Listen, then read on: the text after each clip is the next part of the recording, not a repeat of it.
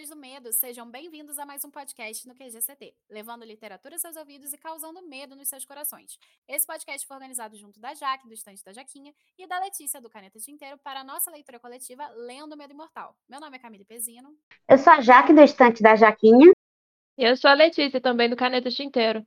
E hoje daremos continuidade à nossa série de nomes imortais do Brasil. Vamos tratar de um autor desconhecido graças ao período modernista, mas que tem muito a oferecer para gente. Para essa conversa sobre Coelho Neto, convidamos a Lu. Olá, pessoal.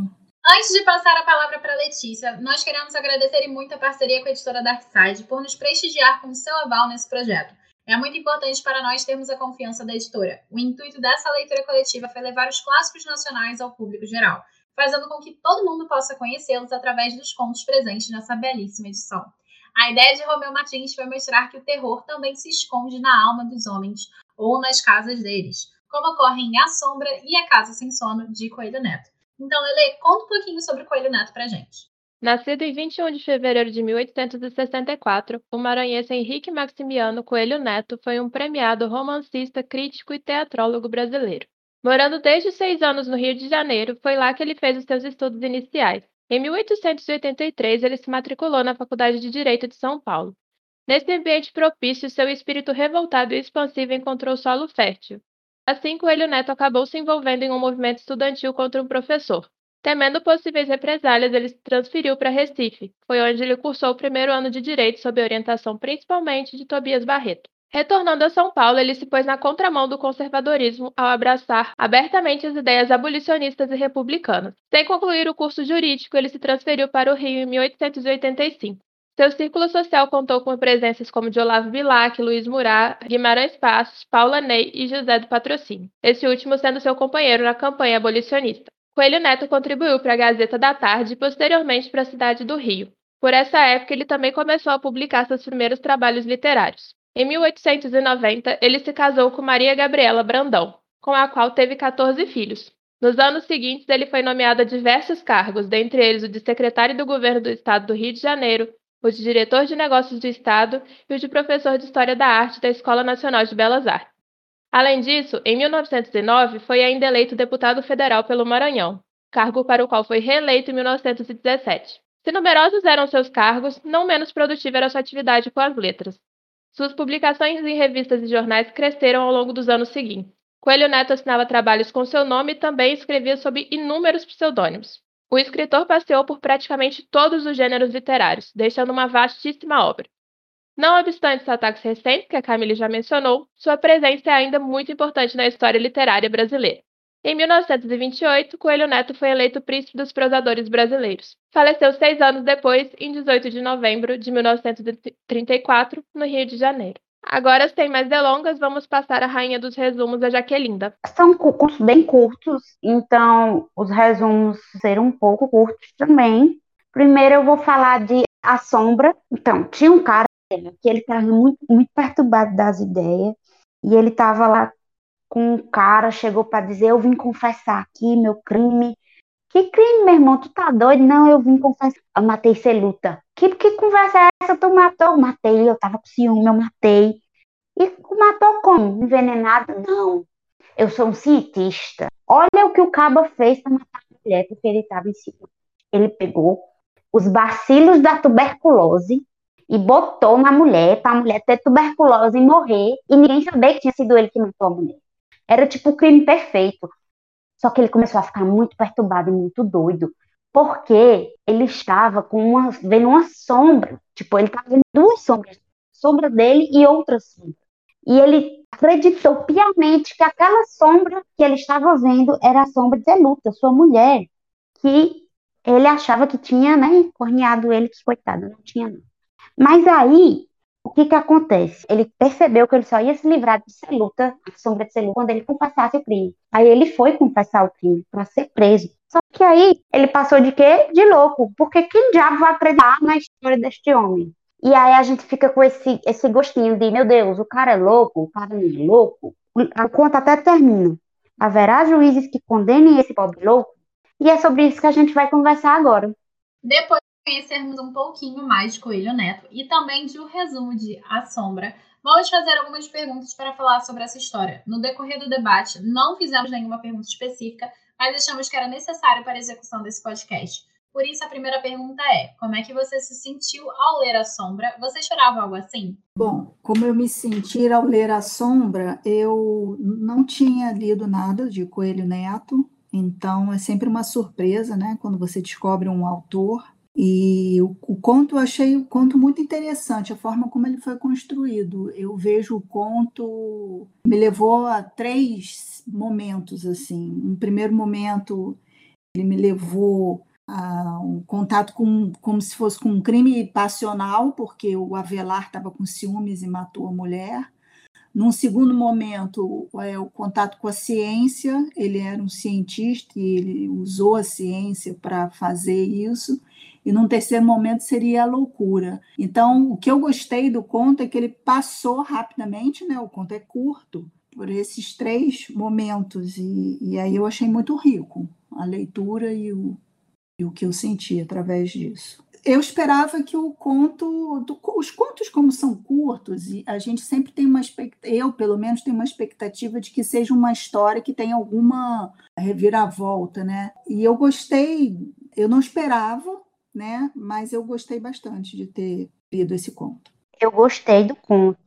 Eu achei ele bem original, apesar de me lembrar um pouco Machado que me lembra um pouco Machado. Porque ele põe em dúvida se o sobrenatural aconteceu ou não, e ele trabalha com a questão da, da loucura humana, do sadismo, porque o cara ele começou a, a ver a mulher dele como um experimento. Ele fez aquilo para matar por ciúme, mas depois ele passou a vê-la como um experimento. Me lembrou um pouco a, aquele caba doido que cortava as pernas dos ratinhos para mim, o conto foi muito interessante, muito rico, e ele entrou na cabeça de uma pessoa completamente perturbada. Contudo, eu não deixo de acreditar que ele realmente visse a sombra de Celuta, porque eu acho que a loucura dele, não, não sei, talvez ele não visse, porque agora pensando melhor, a loucura dele foi crime passional, e crime passional não chega a ser uma um psicopatia, na verdade, se bem que a gente é isso aqui dá pano para manga, viu? Será que ele era um psicopata? Será que ele com um crime passional? Porque depois ele ficou pensando sobre como era interessante a experiência dele. Isso demonstra uma frieza, mas o fato dele ter ficado perturbado e louco depois, eu acho que psicopatas não chegam a ficar loucos, ou chegam. Então fica o questionamento aí. Eu gostei, eu gostei. Até hoje eu tô aqui, né? Pensando sobre o conto, inclusive. Com relação a como eu me senti eu vou, vou ser bem sucinta em dizer que eu me senti envolvida, e isso é bom, porque desde, desde a primeira frase eu entrei, e entrei com tudo, e quando eu saí, apesar de ser curto, não senti que faltava alguma coisa. Eu gostei bastante. O fato de ser um final, entre aspas, mais aberto, eu acho que casou muito bem, não me incomodou. Então, no geral, eu gostei muito. Se eu esperava algo assim, eu acho que eu não fui com nenhuma expectativa específica. Eu esperava uma sombra, se eu fosse bem sincera, e tinha uma sombra, então, nesse sentido, sim, eu esperava. Agora, como seria essa sombra, qual seria o papel dela, eu não estava esperando uma coisa específica, então não, porque eu não esperava nada.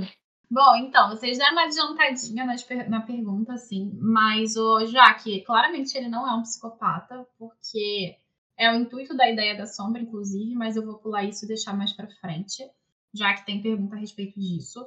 Bom, o, como é que eu me senti em relação ao ler esse título? Eu já li bastante coisa do Coelho Neto, por mais que ele tenha sido desprezado por conta do período modernista, ele é um dos escritores que estão ali lado a lado com Machado, que a Jaque citou. Eu achei engraçado, porque eu achei que a Jaque ia virar e falar assim: Não, me lembrou muito Machado, porque tem um cara ciumento, né, fazendo alguma coisa bizarra. Então, assim, porque sempre tem um cara ciumento fazendo alguma coisa bizarra em Machado. Então, eu achei que você ia comentar nesse aspecto. Aí eu comecei a rir quando você pensou assim, tipo, outra coisa. E eu já esperava, porque eu já estou acostumada com a escrita dele. O Coelho Neto é um autor que eu gosto muito, então supriu minhas expectativas. É um conto curto que ele vai direto ao ponto. Ele faz exatamente o que eu acho que um conto tem que ser. Ele não precisa ser extenso, mas ele precisa ser impactante. Eu acho que esse conto realmente é bem impactante e faz a gente pensar bastante. É o famoso dizer bastante sem precisar falar muito. É. Eu acho que sim, tem isso também, né? Da questão do cara ciumento fazendo merda no Mas eu achei parecido mesmo o jeito que ele escrevia, sabe? Tipo, eu não sei se tem, mas como tu disse que ele estava lado a lado com o Machado, então faz sentido, né? Apesar de eu não ter o conhecimento técnico o suficiente para dizer, foi mais um sentimento. Eu acho que eu senti certo. Não, não é uma questão de sentir certo, mas realmente tem uma, tem uma associação. E, e, o que eu falei em relação lado a lado com o Machado é de questão de qualidade técnica mesmo. Como o Coelho Neto era considerado. Só que Coelho Neto ele foi atacado, como, por exemplo, o Olavo Bilac, se eu não me engano, na edição da Darkseid até comenta isso a respeito. São, foram dois atores atacadíssimos pela questão da forma como eles escreviam. Então, é por conta disso. Entendi. Agora vamos para a segunda pergunta. Considerando que Avelar é um cientista, o que, que, achou da ciência aparecer como personagem no conto? Foi o próprio Avelar que colocou a ciência como personagem, né? Claro, foi o autor que escreveu isso, mas eu quero dizer que, ao narrar a sua história para o amigo, o Avelar colocou a ciência como um personagem, né? Como se fosse uma pessoa. O assassinato da Celuta ele foi realizado pouco a pouco, porque como ele foi envenenando né, a, a mulher com um bacilo, aos pouquinhos, para que ela ficasse doente, não foi uma coisa de uma hora para outra. Quando a gente pensa num crime passional, tem aquela coisa do impulso, né, da raiva. No caso, o Avelar, ele pensa como um cientista ele está ali fazendo um experimento com todas as etapas, com uma metodologia. E aí, quando ele diz que foi culpa da ciência o que aconteceu com a Celuta, porque eu acho que ele se sentiu desafiado pela ciência, né? E por isso que a ciência aparece como um personagem é que como que um organismo frágil como o de Celuta poderia resistir a esse ataque tão, é, tão grande que ele fez ao organismo dela. Então, ele coloca a ciência aí, no caso, como alguém que impediu a, a realização daquele, naquele primeiro momento né, do, do crime, que ele queria matar, um crime passional por ciúmes, e aí apareceu essa pessoa que impediu, que é a ciência, e ele teve que lidar com isso, né? Ele teve que, que lidar com a ciência para concluir o que ele estava fazendo.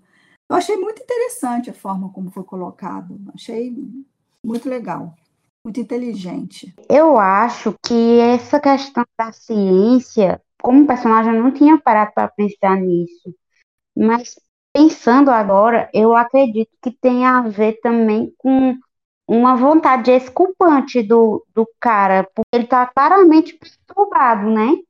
Então, meio que se ele responsabiliza a ciência pela coisa toda, para observar e tal, ele meio que. Não é que ele transfira a culpa, porque ele sabe que foi ele, mas ele divide uma culpa, porque o sofrimento dela não foi só por causa dele. Foi porque ele usou a ciência como arma, mas aí a ciência não, não era uma mais uma arma, porque a ciência tomou proporções que vão além.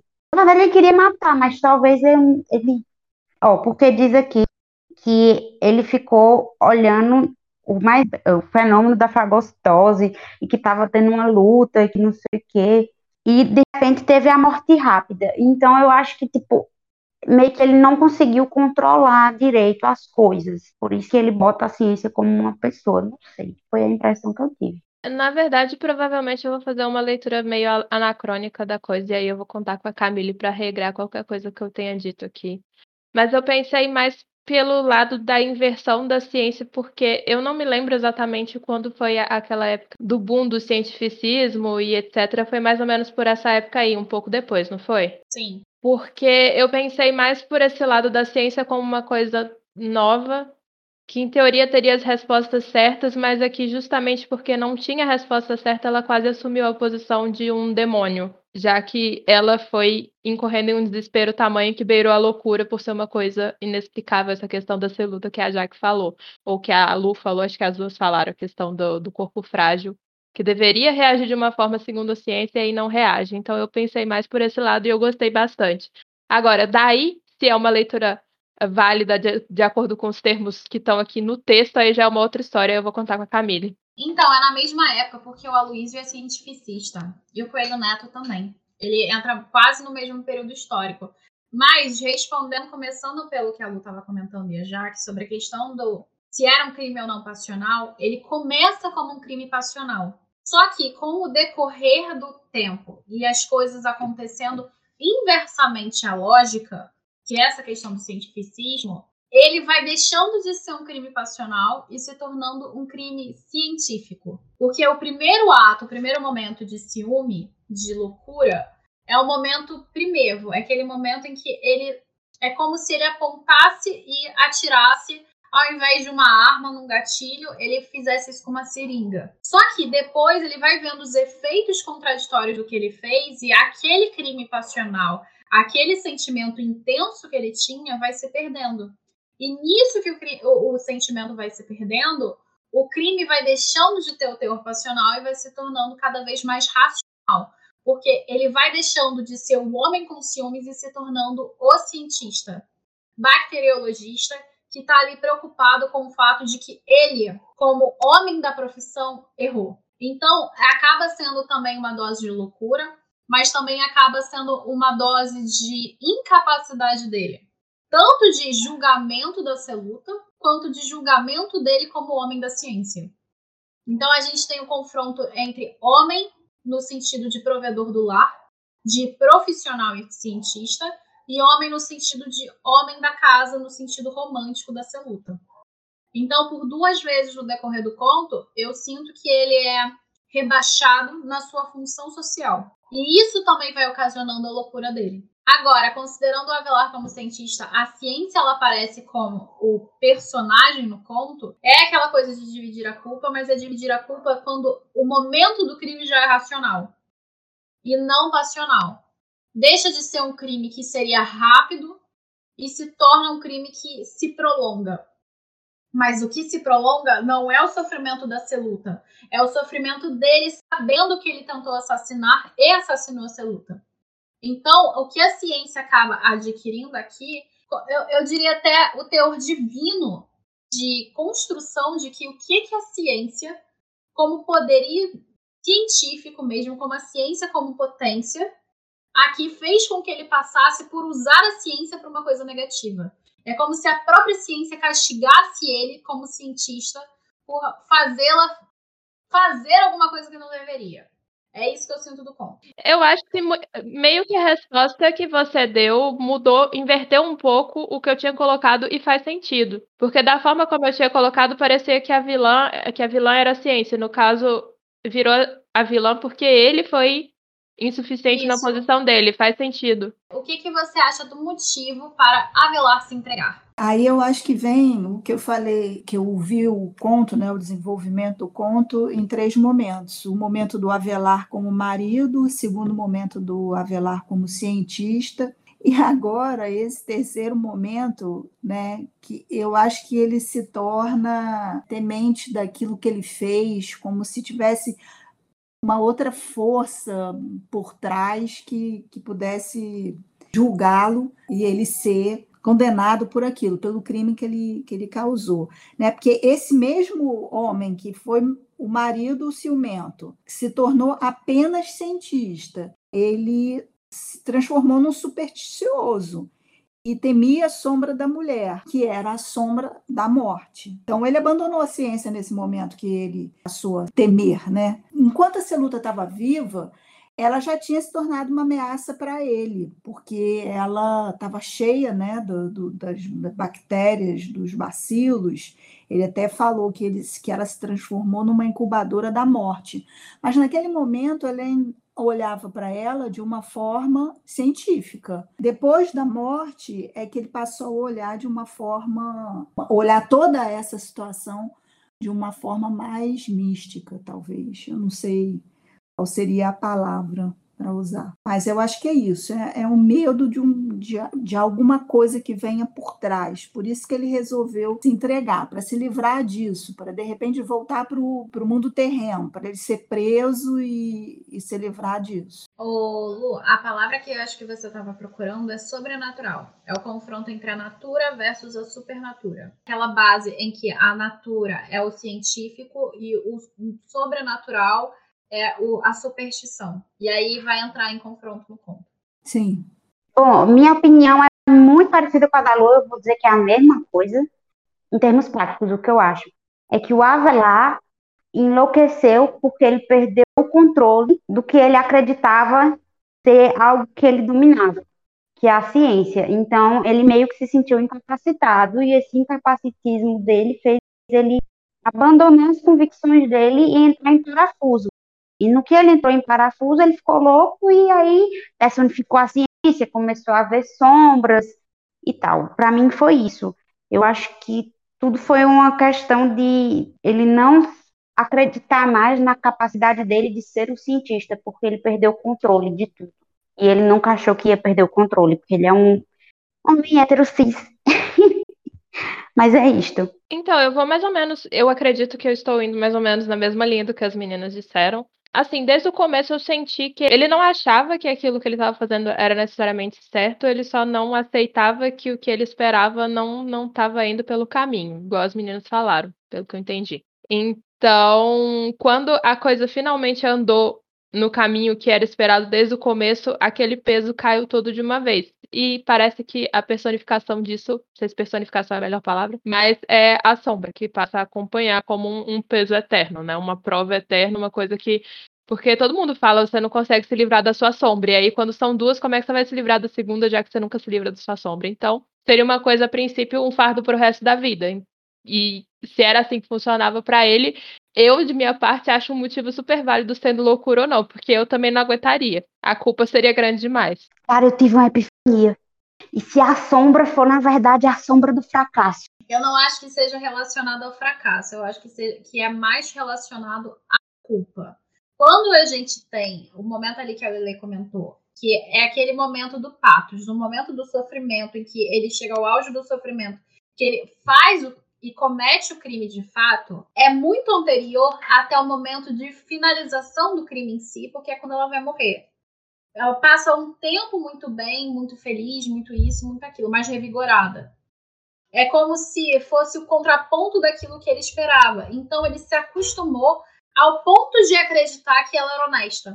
Ele foi indo mudando a percepção dele, tanto dela como mulher para cobaia, quanto dela como desonesta para honesta. E com o passar desse tempo, a culpa foi se acumulando. A culpa foi se acumulando principalmente porque ele foi deixando o seu lado humano de lado para se tornar cada vez mais o cientista de uma ciência que abandonou ele como potência divina e fez ele ser castigado pelo próprio crime que ele cometeu. Então ele já foi passando, graças a essa potência divina, corpo da Celuta, ele já foi passando pela experiência do castigo, ao ponto de começar a ir para essa noção que pode ser loucura sobre a naturalidade. Para chegar nesse momento, a gente, claro, pode ler como a sombra do fracasso dele, que a Jaque comentou, mas eu acho que é muito mais a sombra da culpa e do remorso.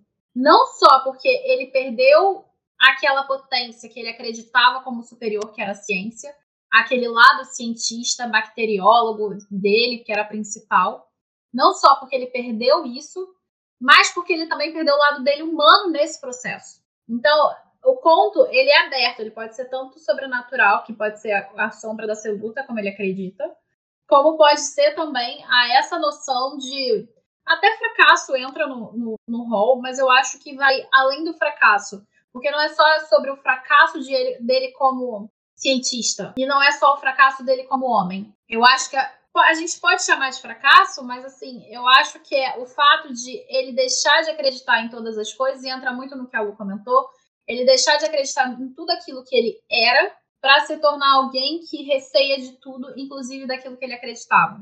É como se a sombra fosse a memória de tudo aquilo que ele foi quando antes dele matar, tentar matar a Celuta, e ao mesmo tempo é a memória daquilo que ele se tornou. Então a dupla sombra é como se fosse a, a, sombra que ele se tornou e a sombra do que ele era, pelo menos na minha percepção. E elas entraram em contraste. E aí essa sombra segunda seria a Celuta, porque era tudo aquilo que ele perdeu no processo de tentar matar ela. Porque é um tempo muito demorado do processo do assassinato.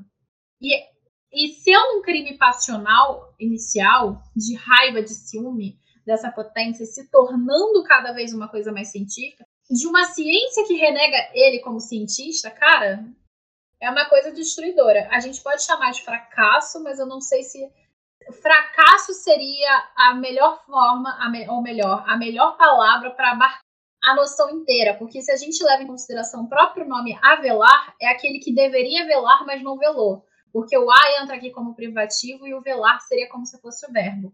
Aquele que foi incapaz de velar não só a luta, não só o seu lado como cientista, mas o seu lado como ser humano. Então, eu acho que fracasso ele não pega totalmente, não abarca totalmente o que é, sabe?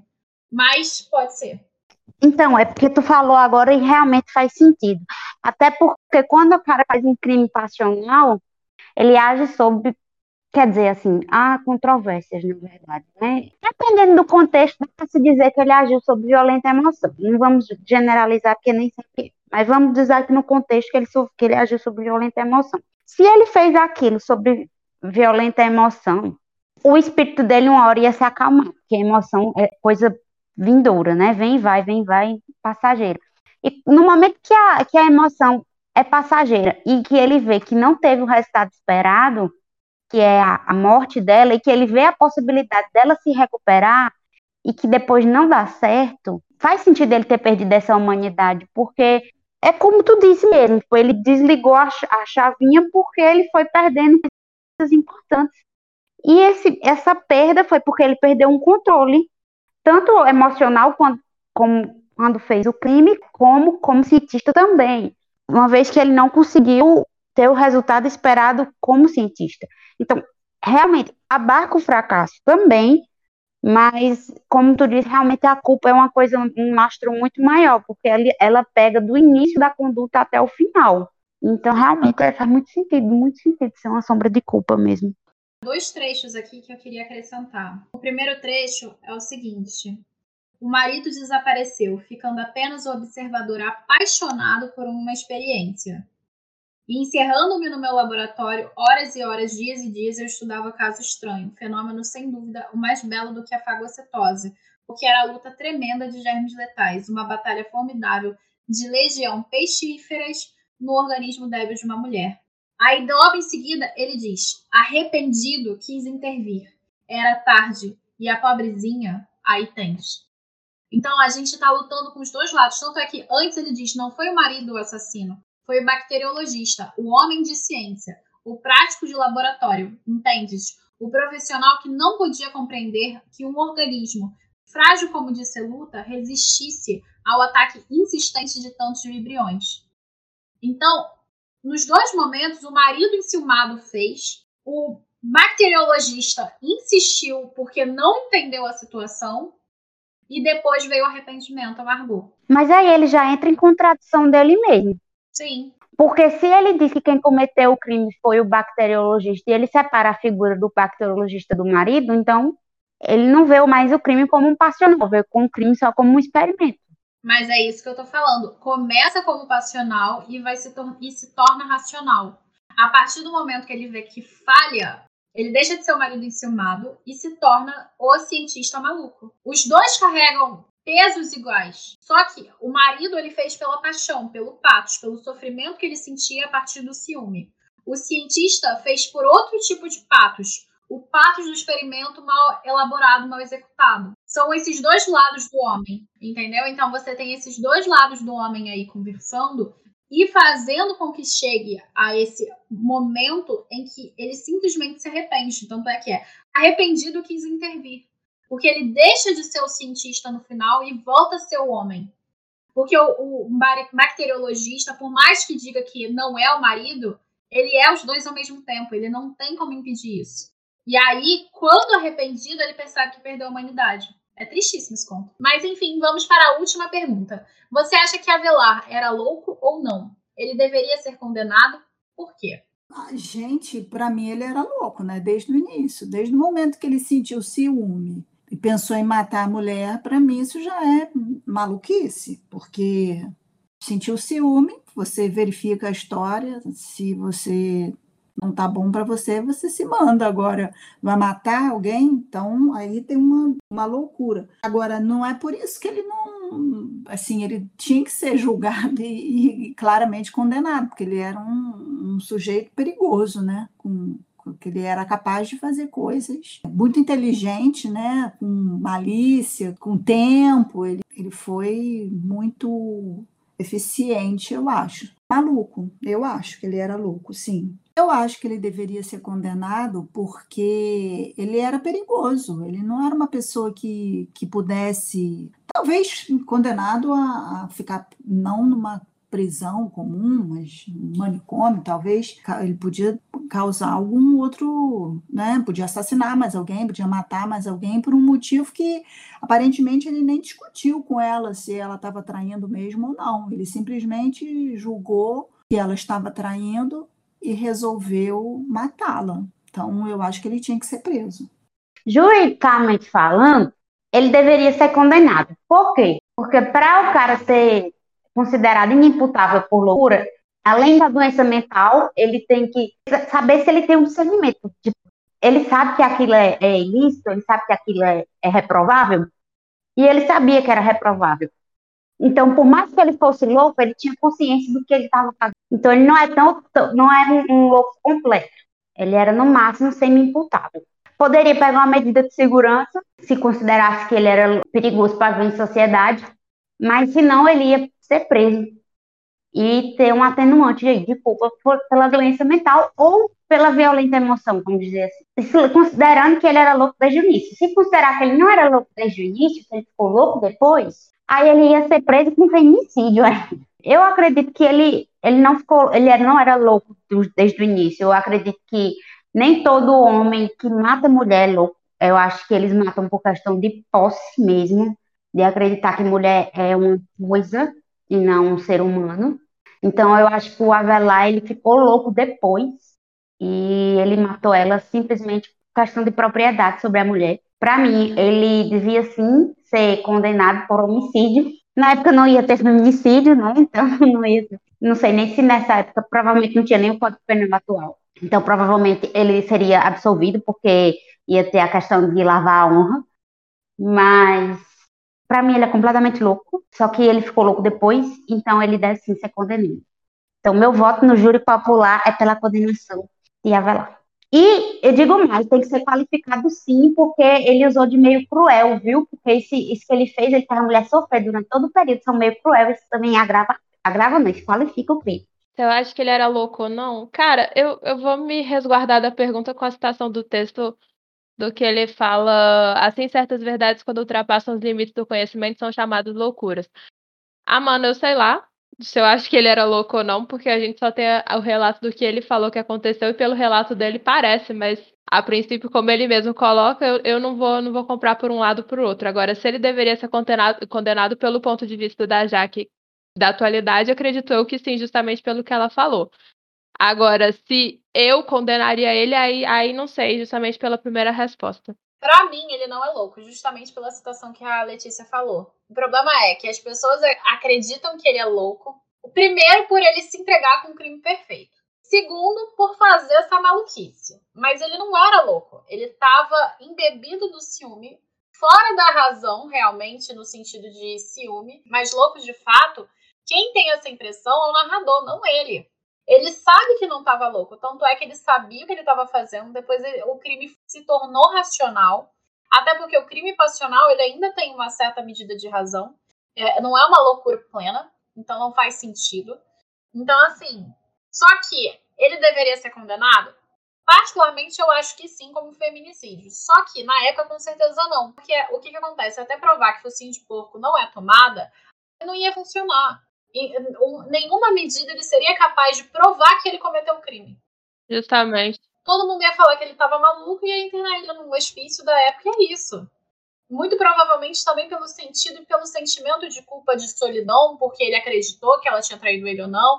Então ele, ele mesmo pode ter colocado na cabeça dele que ele fez isso. Mas na minha percepção, o próprio conto diz que ele não é maluco, ele não é louco, ele não é nada. Ele, pra percepção do narrador, ele é louco, mas ele mesmo já sabe que não é. Então, se ele mesmo diz que não é louco, quem sou eu para duvidar? Eu não acho que é louco, não. Acho que é, é a loucura, é a única loucura que tem aí é uma loucura social, que é esse ponto de vista que a Jaque comentou sobre a mulher ser um objeto. Tirando isso. É igual eu falei, atualmente ele, pelo ponto que a Jaque falou, ele seria. Agora, naquela época, quem sou eu para dizer se seria ou não? Não, porque ele confessou o crime, ele, ele se entregou para a polícia, então ele seria condenado por isso. Agora, se virasse ele não falasse nada e alguém fosse taxasse ele de louco. Talvez ele não fosse. Talvez ele não fosse condenado porque teve a suspeita da traição, né? Não, não tô falando por esse sentido. Eu tô falando que, independente disso, não teria como provar que ele cometeu esse crime. Então, por exemplo, se ele tivesse um parente que alegasse que ele é louco, até para não manchar o nome e a reputação da família, e colocasse ele na vinha, através de qualquer papel comprobatório que ele está fora das faculdades mentais, mesmo se ele se esgoelasse dizendo que matou ela, ele não seria condenado. Até porque a nossa sociedade, a, a nossa justiça foi feita para o homem branco, desde principalmente naquela época. Então, eu acho super mega plausível ele só não ser louco, como também não ser condenado. Até porque quem é que vai condenar esse louco? Que ele deveria ser condenado. Agora vamos passar a palavra para Jaque resumir a casa sem sono. Jaque, até contigo. Bem, a casa é a história de um cara que foi num bairro aí, atrás de uma casa, viu uma casa muito lindinha, precisava de alguns reparos, num preço muito bom, e ficou, caramba, essa casa aí, meu sonho, pô, uma casa legal dessa, barato, bairro bom, eu vou morar aí, vou morar aí, vou comprar, e é isso aí, vou fazer umas reforminhas, vai ficar top. Aí ele saiu, quando ele saiu da casa, foi pegar o bondinho dele, ele encontrou um amigo dele. Aí o cara, ô rapaz, e aí? Aí beleza. O que, que tu faz por essas bandas? Não, bicho, eu vim comprar aquela casa ali, ó, que ó, top demais, aquela casa tá quase de graça. Aí eu disse, você é doido, é? Eu fiz, oxe, sou doido por quê? Ah, ah, tu não sabe das notícias da casa, não? Que notícia? Ali é a casa sem som, saiu até no jornal, rapaz, eu fui morar ali. Passei uma semana na casa, passei uma semana sem dormir, ninguém dormia. Foi pregado virado. Que conversa é essa, rapaz? Tô dizendo a você, ninguém dorme ali dentro, não. Pode dar molesta dos cachorros, ninguém dorme. Na hora que você deita, você fica em claro a noite toda, quando você vê o sol levanta e você não perde o olho. E é, rapaz, é, eu me mudei porque eu não mas eu ia morrer ali dentro. E quando se mudasse, tu dormiu? Ele, oxi, mais de 24 horas. E aí o cabo pegou e ficou, caramba, essa é a casa sem sono. E aí ficou essa questão de, do mistério do porquê essa casa ela impede as pessoas de dormirem. E é aí o questionamento para a gente discutir o conto agora. Depois de resumirmos o conto, é hora da gente comentar sobre o que achamos dele. Então a primeira pergunta é: como você se sentiu ao ler A Casa Sem Sono? Você esperava algo assim? É, o título já fala, né? Uma casa que não tem sono. Para quem gosta de dormir, esse é um título que chama atenção. Já que começou falando mais ou menos o, o, que eu pensei, assim, que o conto começa com uma descrição de um bairro, de uma rua, de uma casa, aí leva aquele pensamento, né, que a gente sonha de ter, eu pelo menos, uma casinha tranquila, arejada, para a gente ler os livros, né? Me lembro da música cantada pela Elis Regina, Casa no Campo, que fala: Eu quero uma casa no campo, onde eu possa plantar meus amigos, meus livros e discos e nada, nada mais. Então, no início do conto dá aquela sensação um pouco do sonho, né? E aí, de repente, quando o sonho vira pesadelo, porque se você não pode dormir num lugar, você não pode dormir, você não pode sonhar, mas também é um pesadelo, que é um, todo mundo precisa dormir para a saúde. O conto me fez passar essa sensação assim de, de inicialmente uma coisa boa, um, um sonho, uma coisa esperançosa, para um momento angustiante, né? Um, um, momento de angústia, sem sono. Então, foi assim que eu me senti. Que essa casa é perfeita para nossa amiga família, ela não dorme mesmo, então dá tudo certo já. Nossa, sim. Então, Camille, olha, tem uma casa nos preços ali para comprar na certinho para tu, é arejada, tu não vai ter efeito nenhum e tá tudo certo. Sobre a questão do, do conto, eu gostei dele, eu achei interessante o que a Lu falou de, de sonhar. Então, a gente, eu não tinha prestado atenção nisso, mas Lu, agora que tu falou, realmente fica o contraponto de você conseguir realizar um sonho e você sonhar depois que realizou. E aí você definha, porque você não é mais capaz de sonhar, porque você não dorme mais. E eu fiquei pensando agora nisso, como a vida sem sonhos é uma vida sem perspectiva e destrutiva. Eu vou começar, na verdade, pelo final da pergunta se eu esperava algo assim. Não, não esperava. Uh, mesmo se chamando a casa sem sono, eu esperava, sei lá, que a casa literalmente dormisse de alguma forma e ficasse insônia em algum momento. Eu esperava muitas coisas, mesmo já conhecendo o lado mais realista dessa ficção brasileira, mas ainda assim, não, não era o que eu esperava. Agora, como eu me senti, eu gostei muito. E aí eu deixo o resto dos comentários para as outras perguntas. Eu gostei muito, terminei da mesma forma que o outro, achando que apesar de ser curto, o conto entregou realmente o que precisava e que foi muito legal. Eu não achei esse conto assustador em nenhuma hipótese, eu achei ele super divertido, para mim ele foi cômico, tanto que eu tentei reproduzir de uma forma cômica e eu acho engraçado também o contraponto que a casa é o lugar de repouso, né, do cara, e o cara não dorme na casa, e isso, pra mim, talvez eu sou um pouco sábio falando assim, mas achei isso engraçado. Eu achava que teria mais. Confesso que esse conto eu esperava mais, mas assim, não foi uma coisa negativa necessariamente. Foi só eu criando expectativas e teorias na minha cabeça. Concordo com a Jaque, eu acho que é um conto divertido, aquela lenda, sabe? E a gente nem sabe se o negócio é real. Foi o amigo dele que foi lá e falou. Às vezes ele não queria ele como vizinho. Vocês já pararam pra pensar? Pode ser isso também. Então, assim, eu só achei divertido. Não... Você não estraga, não estraga minha vibe, porque eu já criei mil teorias de por que, não dormia. Você não vem com essa de não querer com o vizinho, não. Não, não dormia ninguém lá. Não vem estragar minha onda tá bom, aqui, não. Desculpa, senhora, desculpa. Então, mas então eu só tenho uma leitura sobrenatural. Isso não quer dizer nada. É tudo sobrenatural. Exatamente, muito bom. Então, assim, continue. Assim, mas eu realmente esperava mais, só que a escrita do Coelho Neto, ela prende, então para mim foi super tranquilo. Eu fiquei presa, só realmente esperava alguma coisa a mais, mas assim, não tem problema, porque foi só a minha cabeça mesmo.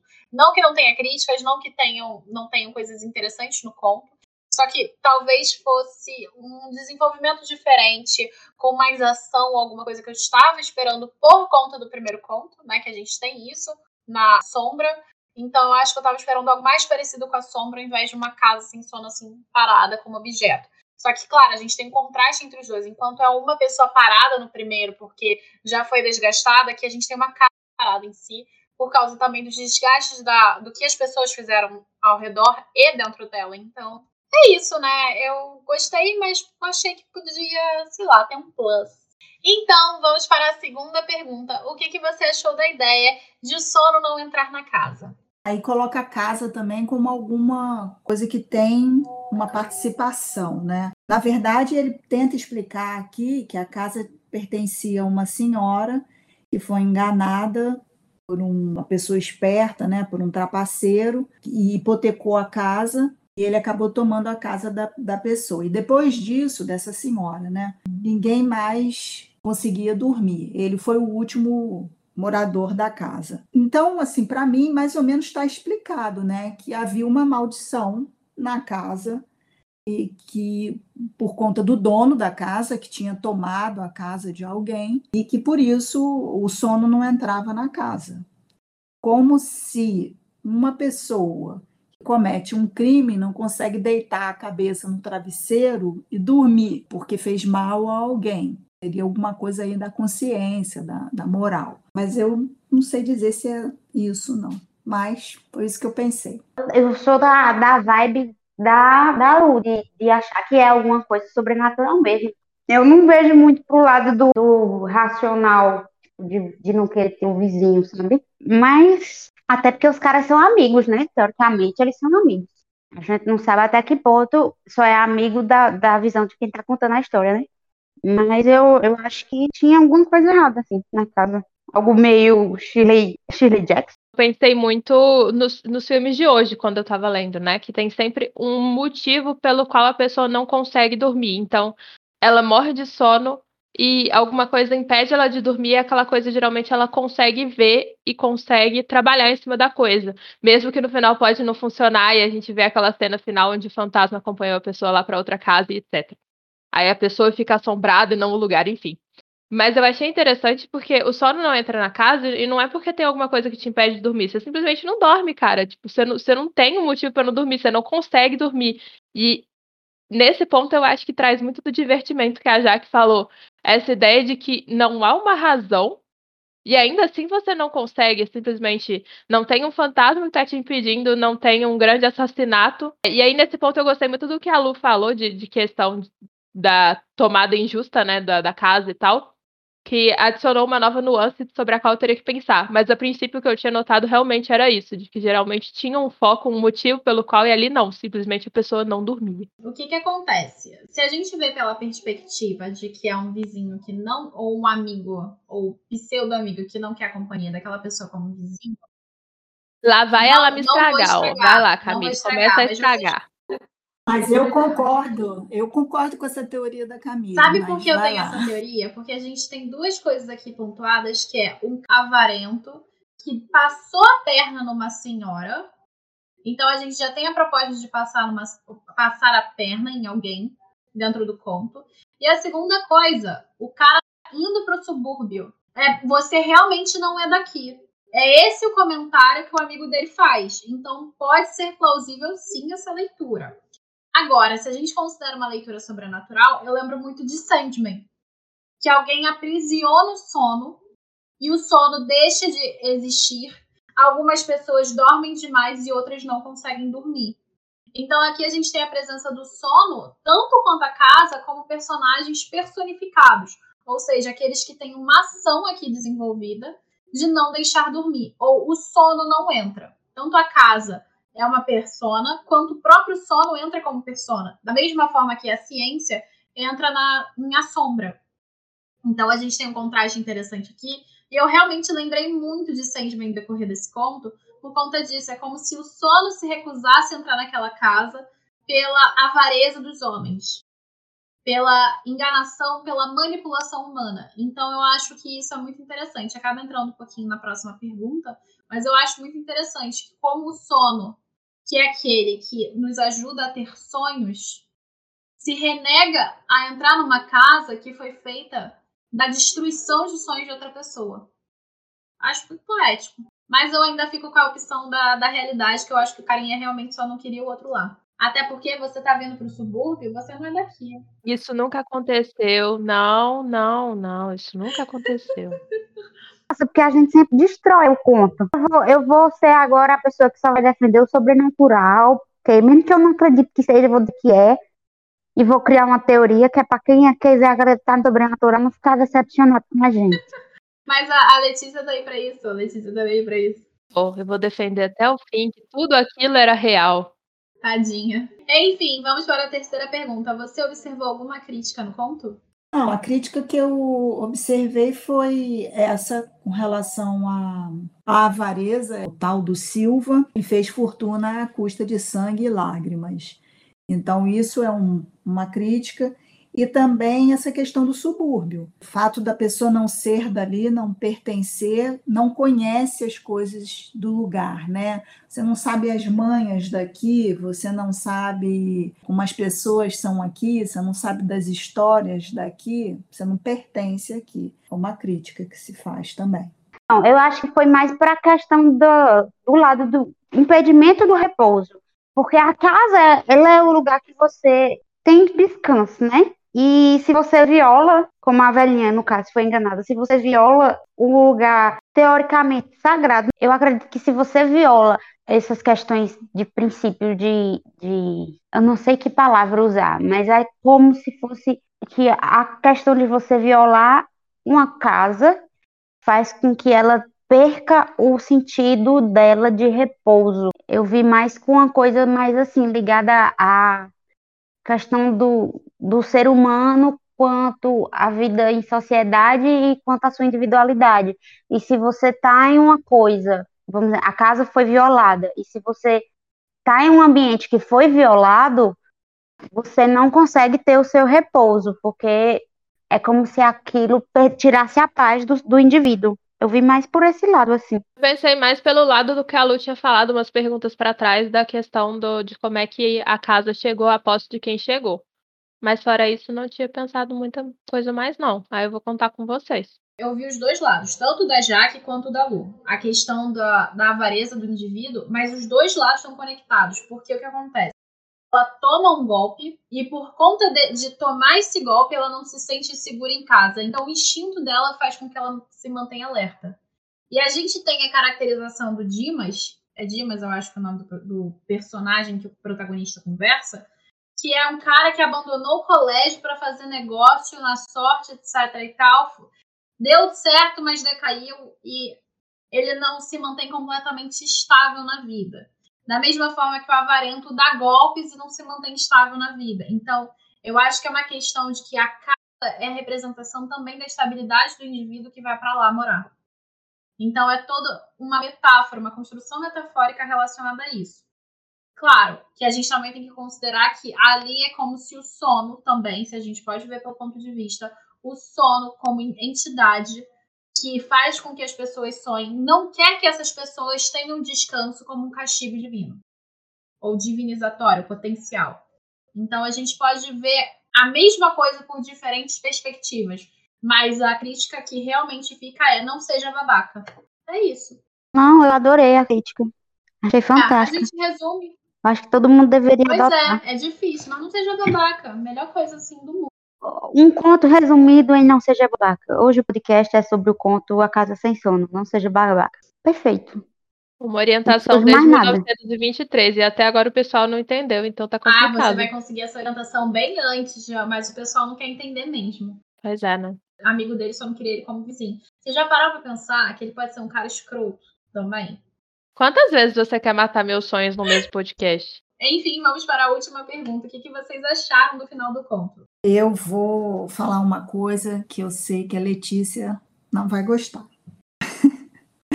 eu, é o seguinte: o, o final do conto me levou para dois lados. Primeiro, eu tive aquele alívio, assim, ai, que bom que, eu, que o cara ficou sabendo, né, que a casa era mal assombrada, né? Antes dele morar, imagina se ele fizesse toda uma reforma na casa, né? Com todo aquele sonho de morar numa casa tão legal, tão bacana, e chega lá e não consegue dormir, uma semana depois ele vai embora. Então, assim, tem um certo alívio por ele ter sido avisado. Mas por outro lado, esse conhecido, né, que não mostra qual é a relação entre eles, assim, se houve uma grande amizade no passado, que eles se afastaram, ou que é um conhecido ali estiver mentindo. Né? Será que esse conhecido é que queria morar na casa e não pôde morar na casa? Ou será que ele não gostava dessa pessoa a ponto de dizer: não, essa casa aí é uma porcaria, não, de jeito nenhum, você não dorme aí. E aí o cara nem ia pensar em, em mudar para casa. Né? Porque talvez se ele falasse alguma coisa do próprio bairro, ele ia desmerecer o próprio bairro que ele morava. Então ele não podia falar mal do bairro, ah, o bairro aqui é violento e tal. Ele falou mal da casa e afastou o cara de lá. Então eu acho que sim, Letícia, pode ser que tenha uma que não seja nada sobrenatural, seja apenas um, uma inveja, uma raivinha, um, né? Sei lá. Olha, antes da Letícia falar para ela ficar mais chateada ainda, eu só quero dizer uma coisa. Tu por aqui no subúrbio? Que isso? Amor? Então, gente, o cabo, se, se a gente for por essa perspectiva, o cabo é muito falso, porque olha a última frase dele. É uma pena que não venha a ser meu vizinho mas por tal preço não quero. Isso não, sem sono não se vive e ali nunca terias, juro. Falciane é assim, ficou no chinelo, né? Porque esse cara aqui foi. Mas agora falando sério, quem dorme, quem dorme debaixo dessa inveja toda, pelo amor de Deus, agora falando sério com vocês, quem dorme debaixo dessa inveja toda, ele é não ia dormir nunca mesmo. Ia ficar com a orelha queimando o resto da vida. Quem é que dorme desse jeito? É verdade. A gente invejosa tende a ser triste e insone. Mas então, eu, eu achei o final legal, mas não chegou a dizer se o cara é, realmente desistiu de comprar a casa, né? A gente, ele pode ter comprado, a gente não sabe. Ele não disse que ia desistir disso. Não diz. Talvez ele queira testar a teoria. Eu testaria. Eu confesso que testaria, ou pelo menos procuraria o jornal. Eu ia atrás. É mesmo, passou no jornal? Mostra o jornal. Vamos combinar? Foi um cara que abandonou os estudos para ser comerciante. Comerciante gosta de quê? Pechinchar. A casa tá barata. Ele não vai querer pegar a casa? Ainda falou amore. Gente, quem fala assim, amor, eu não confio, não, confesso. Mas vai lá, amore. Não confiando em quem fala amore desde brincando, tô 1923. Enfim, parei com isso, continue. Então, mas ele fala amore? Aham. Aonde que ele fala amore? Ele, Fala. ele falou assim pra ele, ó. A frase que a Camille falou é exatamente como tá aqui no livro do Você aqui no subúrbio.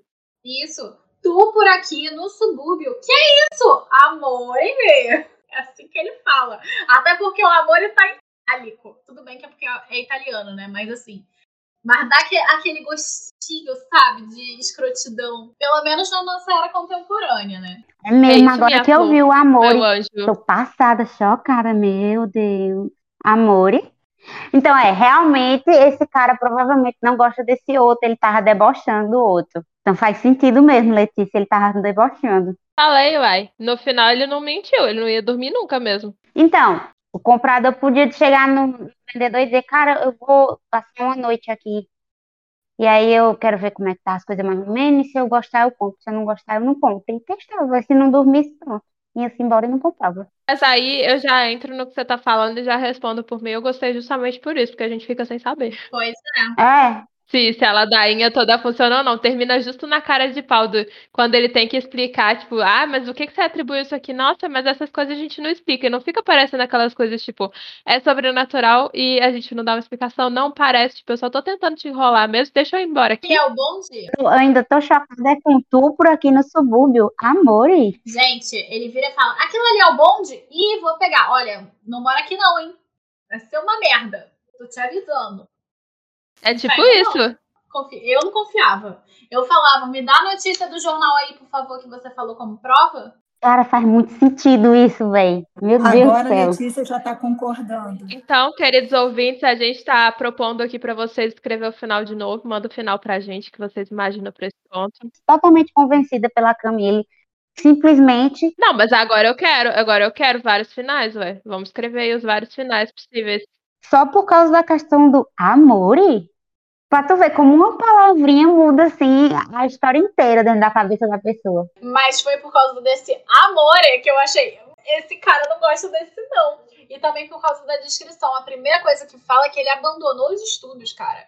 E a gente tá falando de um cara de um período cientificista, e a gente considerando o conto anterior, que a ciência entra como potência, a gente tá falando de alguém que fugiu da ciência. Gente boa não deve ser, de acordo com ele, né? Eu já fui nessa. Mas o que me convenceu mesmo foi o amor. E Quando eu vi aquele amor, eu falei, hum, esse aqui não presta. Aí no final, quando ele vira e diz assim, "O- e ali o bonde? E outra coisa, tu não viu no jornal, não? Pô, passou no jornal. É meu pai tentando me convencer de político honesto. Que é uma bosta. Ei, minha gente. Agora, vocês pararam pra pensar que em 1923 já usavam amore pra debochar dos outros? Pode ser. Ou a gente inventou toda essa fanfic na nossa cabeça. Gente, levando em consideração que a gente não sabe se usavam amor para deboche. Talvez ele só tinha descendência italiana. A gente tá falando várias bochas aqui pra avisar, tá? Mas assim, que parece debochado, parece. Bom, deixar claro. claro. Parece muito. Não, cara, mas tá tudo caminhando pro deboche aqui. Porque Já pensou se não era usado e o inventor do amore foi o Coelho Neto? Pode ser. E outra, o- o- uma coisa interessante aqui é que a graça do conto, o divertimento do conto que a gente sente pode ser o deboche dele. E eu nem percebi, faz sentido. Ainda fico pelo lado do que eu falei. O que me deixou mais pra esse lado do divertimento foi a questão de não ter nada que impedisse o sono e ainda assim a pessoa. Exatamente. Eu acho que isso seria muito desgraçado. Você tá numa casa, você não tem nenhum motivo pra não dormir, aí você deita na cama e E outra, se o protagonista fosse fazer o teste, às vezes ele ia condicionado a não dormir. Ainda tinha isso. Mesmo se ele fizesse o teste, ele talvez ele não dormisse pela, pelo condicionamento que o outro colocou na cabeça dele. Então tinha que levar uma pessoa como cobaia pra ir lá. Dorme nessa casa aí hoje pra mim, por favor. Faz um favorzinho. Então era só levar um animal. Pois é. E eu acho que esse conto, e isso seria muito interessante a gente colocar, se fosse feito hoje, a casa sem sono não seria por um estelio- estelionatário, seria por alguém que roubou a casa. Porque já parou pra pensar que se alguém tenta roubar a sua casa, você fica sem sono também? É, você fica alerta para ficar atento, né? Instinto. Mas estelionatário ainda hoje é mais, viu, minha filha? Podia ser um estelionatário Ah, também. pode ser o banco, né, que toma, toma, Uma hipoteca, o é. banco toma. E aí aquela casa fica marcada, né, por aquilo. gente, esse foi o nosso podcast. Ou seja, a gente não chegou a conclusão nenhuma sobre a Casa Sem Sono. E esse lado é muito positivo, porque a gente deixa para vocês aí fazerem a fanfic que vocês quiserem. Muito obrigada por terem ouvido até aqui. Eu vou deixar as meninas se despedirem. Bom, eu adorei fazer, participar desse podcast, porque eu achei que a discussão sobre conto, os contos foi, é, foram muito boas, foram muito além dos contos. A gente acaba desdobrando em várias ideias. E obrigada, meninas, por terem me convidado. Eu quero agradecer a quem ouviu até aqui, a quem ouviu nossas divagações, a gente divagou bastante. Eu não esperava que isso fosse acontecer, mas a gente pensou, criou teorias e foi um podcast muito divertido. Eu espero que vocês gostem. Um beijo no coração e dessa vez eu vou lembrar de pedir para vocês me seguirem no meu Instagram, Estante da Jaquinha. Grande beijo. Meu Deus, a Jaque lembrou? lembrou. Ora, ora.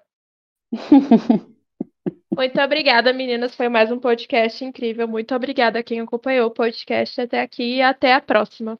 E é isso, gente. Muito obrigada por acompanhar a gente até aqui. Vocês podem seguir o Caneta no gctinteiro.com.br, que é o nosso site, canal Caneta Tinteiro no YouTube, que é GCT aqui, que é o nosso podcast, Grupo Caneta Tinteiro no Instagram, no Facebook e também na Twitch, e GC Tinteiro no Twitter. Lu, muito obrigada por participar com a gente também. E a gente se vê no próximo podcast. Tchau, tchau!